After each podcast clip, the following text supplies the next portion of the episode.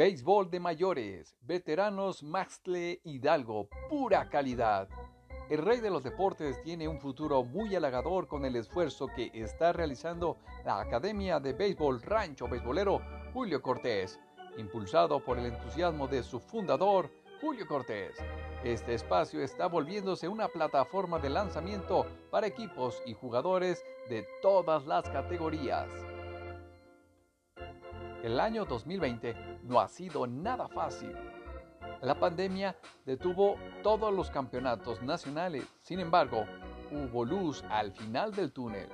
Hace un par de semanas, el equipo veteranos Maxle Hidalgo, representativo del rancho beisbolero, fue invitado a participar en el Torneo Nacional de Invitación Samais, celebrado en Mazatlán, Sinaloa.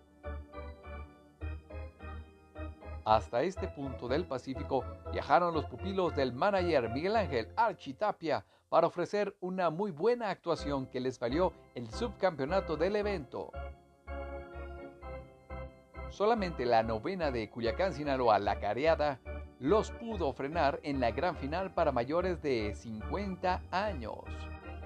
Veteranos Maxle Hidalgo dejó constancia del gran nivel que tiene en sus filas y por si fuera poco, este mismo fin de semana participaron en el otro campeonato de invitación, ahora en Cadereyta, Nuevo León, donde arrancaron con victorias y terminaron en la tercera posición, acumulando siete triunfos en nueve juegos.